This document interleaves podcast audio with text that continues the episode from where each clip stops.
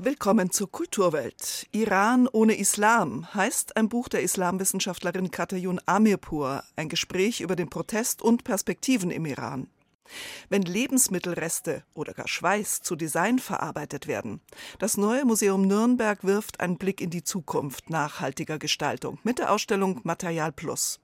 Ich suche im Deutschrap der Rapper Grimm 104 und sein Album Imperium, das er heute Abend in München vorstellt. Und gegen die Zerstörung, den Raubbau und die Vertreibungen Milo Raus Performance Antigone am Amazonas. Ein Probenbesuch in Brasilien. Kultur am Morgen auf Bayern 2. Heute mit Barbara Knopf. Gibt es amerikanischen Neue Deutsche Welle Folk Minimalismus? Nein? Könnte man aber denken, wenn man Lal Neal aus Virginia hört. Star Eaters Delight heißt ihr Album.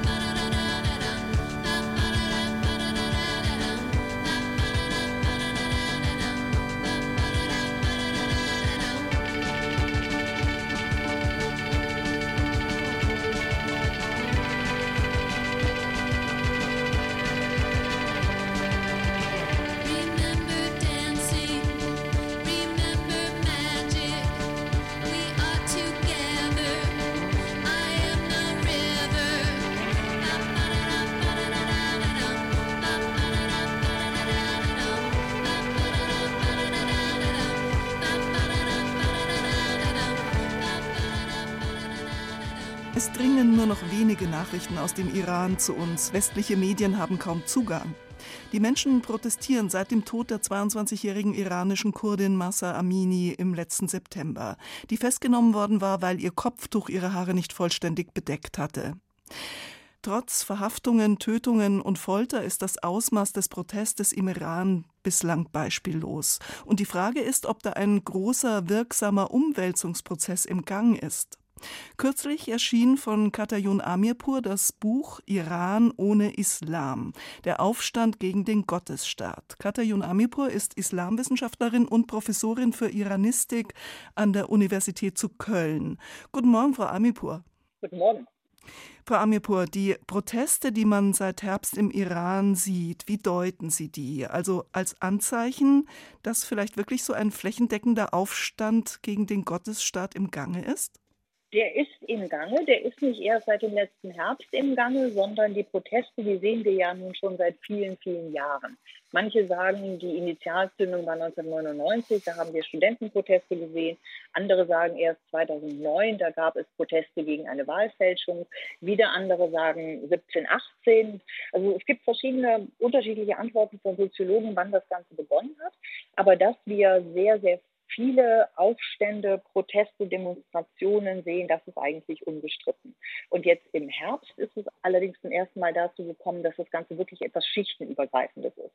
Also dass nicht nur Studenten oder nicht nur Menschen, die gegen eine gefälschte Wahl protestieren, auf die Straßen gehen, sondern dass quasi alle Schichten alle Menschen andocken können mit ihrem eigenen Frust, ihrem eigenen Leid und jeder einen eigenen Grund hat, um auf die Straße zu gehen. Das ist so das eigentlich Neue, was wir jetzt seit Herbst sehen.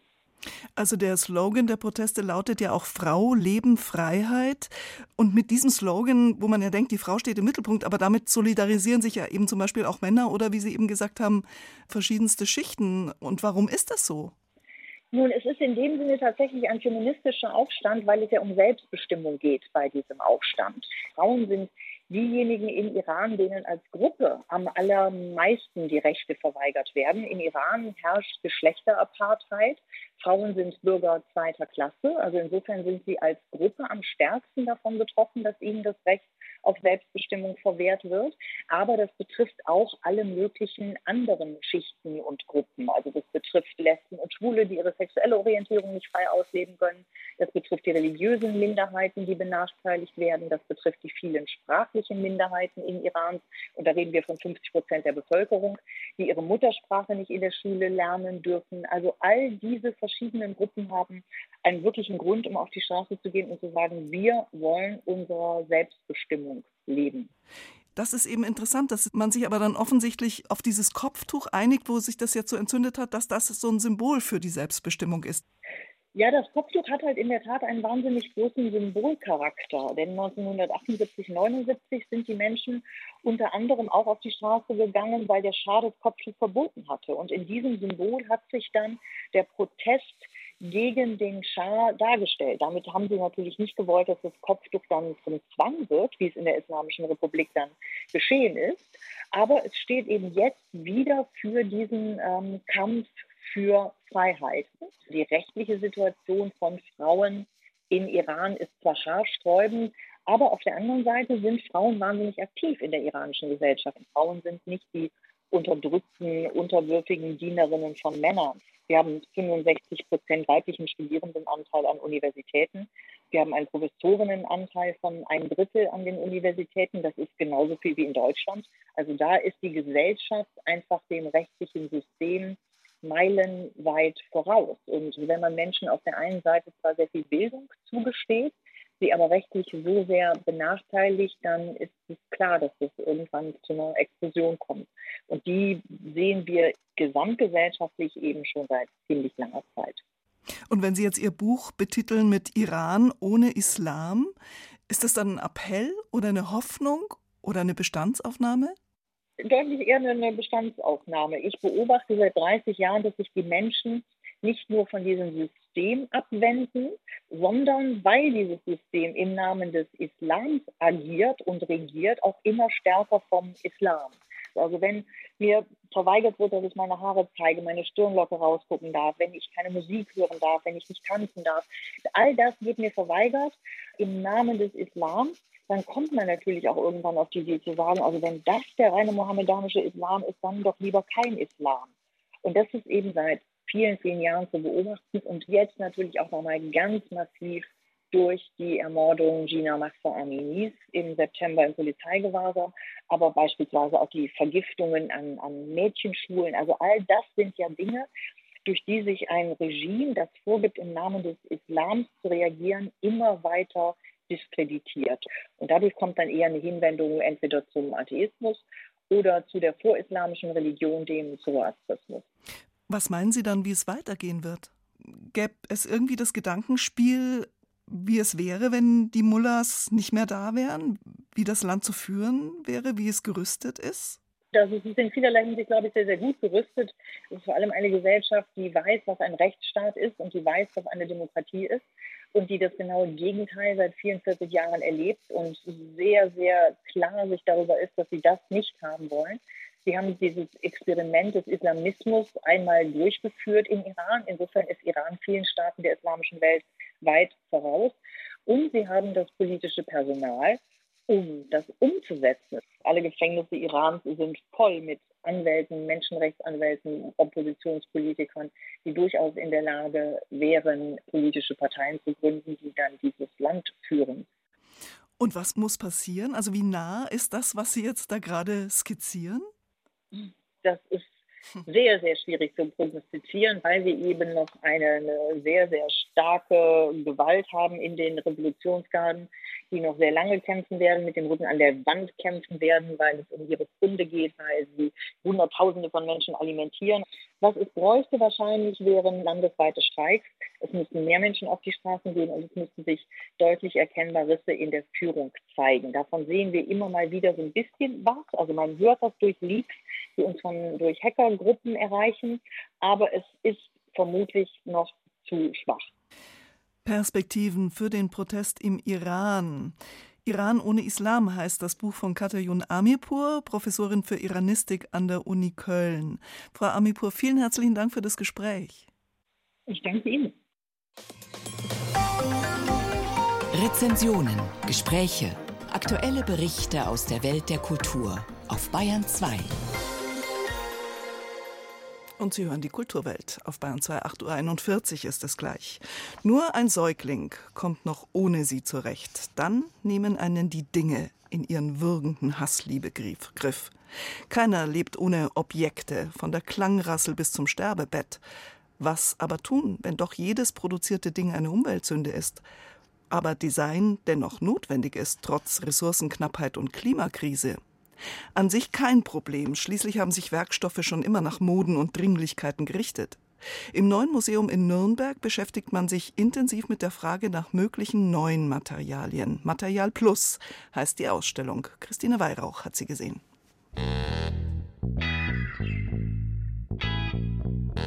Der knallig rote Freischwinger oder die orange-runde Tischleuchte Flowerpot. Werner Panton, der dänische Architekt, brachte die Pop-Art und damit den Kunststoff in die Wohnzimmer der 1960er Jahre. Mit Kunststoff hatten Designer damals vor mehr als einem halben Jahrhundert ganz neue Möglichkeiten. Sie konnten ihre Produkte einfärben und sie beliebig formen. Also das war eine Revolution gewesen, die wir heute natürlich eben sind jetzt Museumsstücke, aber das ist nicht mehr das zukunftsträchtige, da Erdöl basiert und genau diese Veränderung in den Ressourcen zieht man hier einen Raum weiter. Museumsleiterin Simone Schimpf braucht nur ein paar Schritte, um von der Geschichte und diesen wunderbar grell leuchtenden Designklassikern in die Zukunft zu treten. Eine Zukunft der neuen Materialien, weg vom Rohöl hin zu nachhaltigen, ressourcenschonenden Werkstoffen. Neues wie dieses bunte Stück Flocati-Teppich. Die Grüntöne erinnern noch an das Ausgangsmaterial. Und ja, es ist Seetang. Die holländische Designerin Nienke Hoogvliet hat ihn getrocknet und zu Garn verarbeitet, erklärt Kilian Fabig, der die Ausstellung kuratiert hat. Das hat eigentlich ganz ähnliche Eigenschaften wie das synthetische Material Viskose. Also sehr weich und hat eben daraus dann eben diesen sehr weichen Teppich entwickelt. Den hat sie eingewebt als Fischernetz, um hier auch einen Kontrast herzustellen und wollte eigentlich auch mit ihrem Projekt hier eine Aufmerksamkeit schaffen, eine Vision, ein Szenario erzählen, wie Seetank für die Textilindustrie oder für Textilien benutzt werden kann. Algen, und das ist der große Unterschied etwa zur Baumwolle, können mit Salzwasser genährt werden und verbrauchen so kein Frischwasser. Fliesen können aus altem Kühlschrank- und Mikrowellenglas hergestellt werden. Heraus kommen weiße, quadratische Unikate, die von einer wunderschön grünlichen Marmorierung durchzogen werden. Den Designern ist wichtig, dass es nicht die eine Lösung gibt. Es gibt nicht das eine Material, was die Zukunft sein wird, was alles kann, sondern man muss in den Ressourcen und in den Rohstoffen vielleicht auf die ganze Vielfalt der Materialien blicken, auch um Monokulturen zu vermeiden. Kilian Farbig zeigt deshalb Designobjekte aus der ganzen Welt und stellt sie in den jeweiligen regionalen Kontext. Algen kommen bei Holländern und Skandinaviern wegen der Meeresnähe häufiger vor. In Südtirol werden Apfelschalen verarbeitet und in Bayern sind es zum Beispiel die Reste aus der Bierproduktion. Das wohl visionärste Stück in der Ausstellung ist ein cremefarbener Stiefel, der Marsboot, eine Anspielung auf den legendären Moonboot der 70er Jahre, diesen klobigen Winterstiefel aus aus Kunststoff und Kunstleder. Der Marsboot stellt sich in seiner Form quasi selbst her, und zwar mit Pilzkulturen. Die Idee hinter diesem Marsschuh ist, dass der während der Reise zum Mars angebaut und produziert werden kann Dafür können die Lebensmittelreste, die auf der Reise anfallen, genutzt werden. Es kann auch der Schweiß von Astronautinnen gefiltert werden. Dieser Hingucker des italienischen Designers Maurizio Montaldi schafft Aufmerksamkeit und gibt Denkanstöße, in welche Richtung sich die nachhaltigen Produkte in Zukunft entwickeln könnten. Cremedosen und Einwegbesteck werden schon heute aus Lebensmittelresten hergestellt. Das hätte sich vor einigen Jahren auch noch keiner vorstellen können. Bis 3. September im neuen Museum Nürnberg Material plus Zukunftsfragen im Design. Und sehr stylisch alles bei Lyle Neal. Die Miniröcke, Brillen, Plastikschirmchen, mit denen sie performt und das Omnicord. Ein elektronisches Instrument, das aussieht wie eine Plastikzither. Star Eaters Delight heißt das Album. Schrecklich schön irgendwie.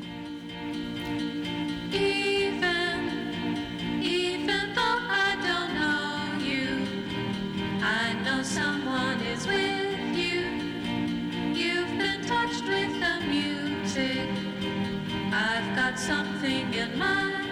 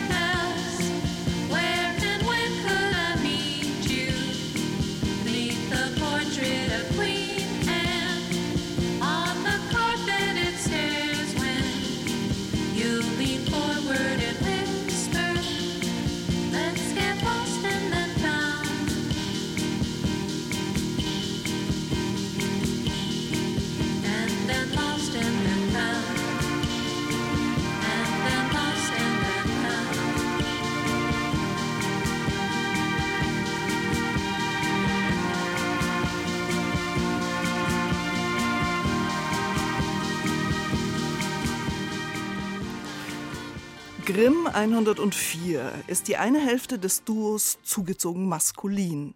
Zugegeben, ich habe von beiden Namen noch nie vorher gehört. Es handelt sich um Deutschrap, aber eine andere Sorte als die von Sido oder Bushido. Andere Texte, ein Stream of Consciousness über das, was sonst eher ins Unbewusste abgedrängt wird, etwa über Herkunft und das Ich und das Alter. Mit bürgerlichem Namen heißt Grimm 104 fast wie eine Figur aus der Romantik. Moritz Anton Wilken. Und tatsächlich ist eine düstere Neoromantik sein Thema. Morgen und übermorgen kommt Grimm 104 nach Bayern und Tobias Stosiek stellt nun den Rap-Künstler und sein Album Imperium vor. Ich glaube, das hat ein bisschen was mit dem Alter zu tun. Wenn man ne? jung also sei, sei da nur Gegenwart, erzählt Moritz Wilken, aka Grimm 104 im Interview ewiges Jetzt. So mit Anfang 30 spüre ich dann nochmal die, die Schwerkraft etwas stärker an mir. Man könnte sagen, er hat ein Album darüber gemacht. Darüber, wie es ist, wenn sich diese Gegenwart auflöst, wie sich das so anfühlt, wenn es vorbei ist mit der Unverwundbarkeit. Stein, ein fremdes Gesicht in Pfützen, Spiegeln und Fenstern. Doch auch Fotos meiner Kindheit zeigen nicht mich, sondern nur noch Gespenster. Meine Eltern werden. Imperium ist ein Album über das Altern mitteljunger Männer.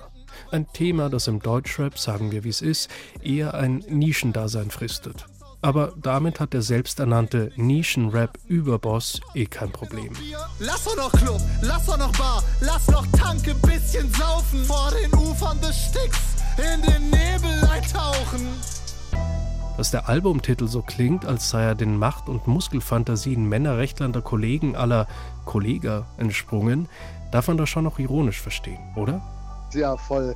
Ähm, aber irgendwie dachte ich auch so, ah, es ist geil. Ich war richtig froh, als mir das so bei einer Rollerfahrt ins Gedächtnis schoss und ich so dachte, das ist es irgendwie, Imperium, das klingt super mächtig. Ähm, das soll sein. Errichtet auf Sand.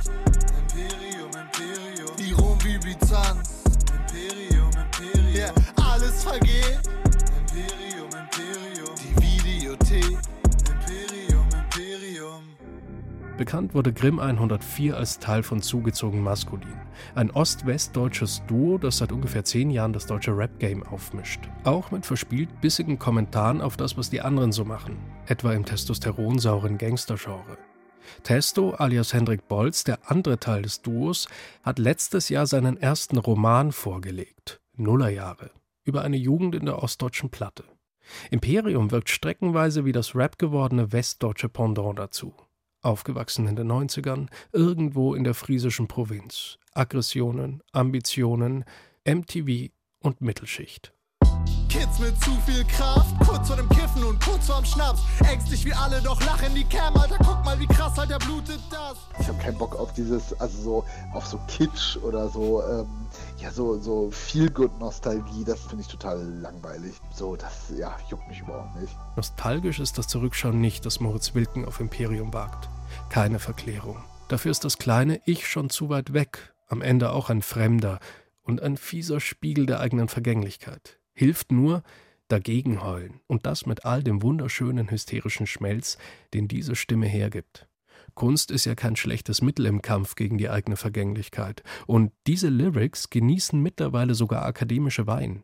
Vor ein paar Wochen flatterte Moritz Wilken eine Einladung ins Postfach. Gastauftritt bei einer literaturwissenschaftlichen Tagung.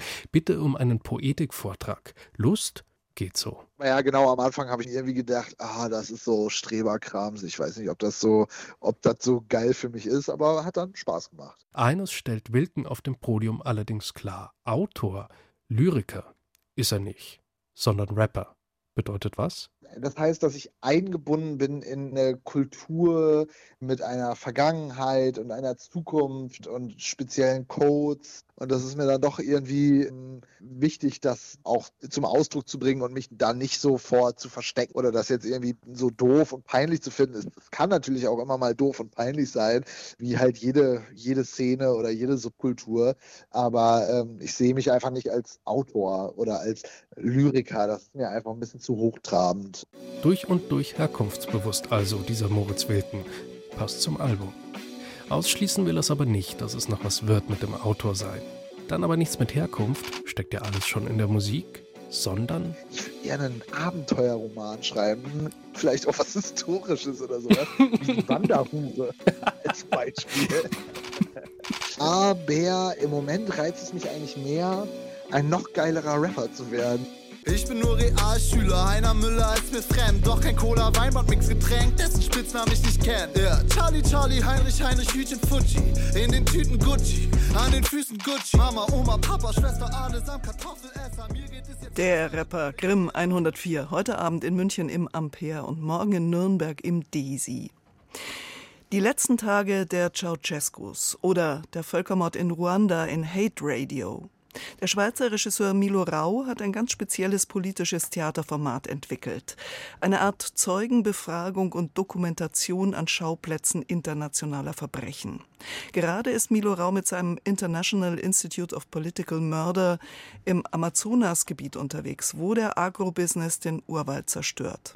Antigone am Amazonas heißt Raus neues Projekt.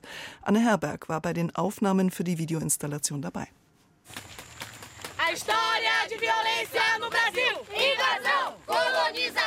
Invasion, Kolonisierung, Sklaverei und Diktatur rufen sie. Brasilien, deine Geschichte ist voller Gewalt.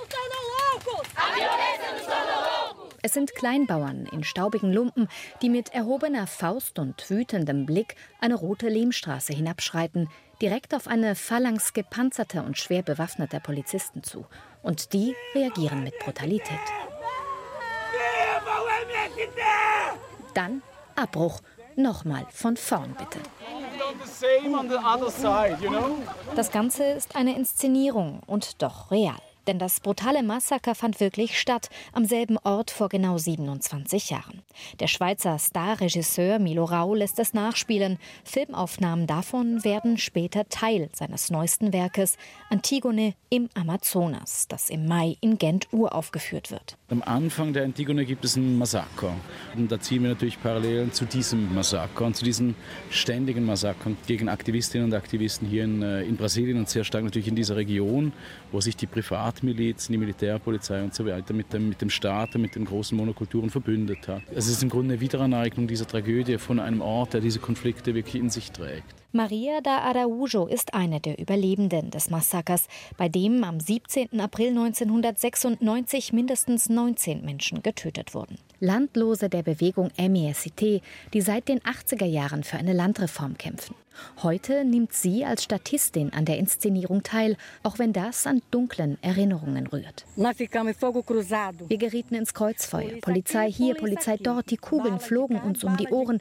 Ich floh über diese Straße hier mit zwei Kindern unterm Arm, die ihre Mutter verloren hatten. Es wurde so viel Blut vergossen. Die Regierung dachte damals, sie brächte uns zum Schweigen. Aber wir kämpfen weiter für unsere Rechte, auch wenn für die Mächtigen nur der Agrobusiness zählt.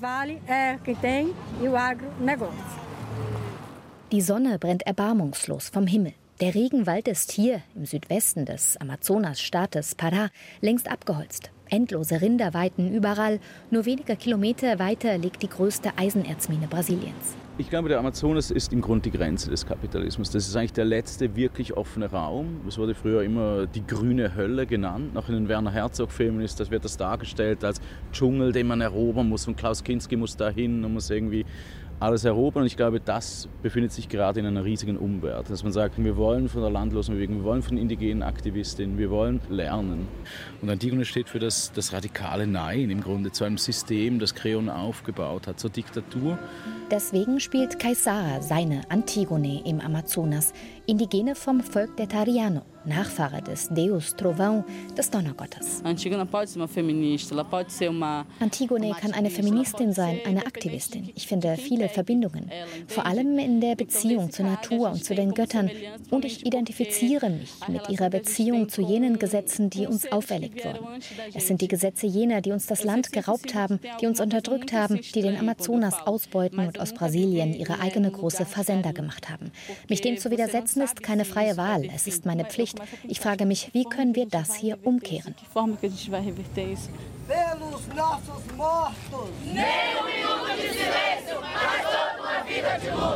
Am Jahrestag des Massakers an den Landlosen wird die Szene uraufgeführt, am Originalschauplatz mitten auf der Fernstraße, die dafür blockiert wird. Am Ende erheben sich die Toten, singen gemeinsam mit den Polizisten und den Überlebenden und erinnern an die anhaltende Gewalt gegen all jene, die sich gegen Raubbau und Waldzerstörung einsetzen.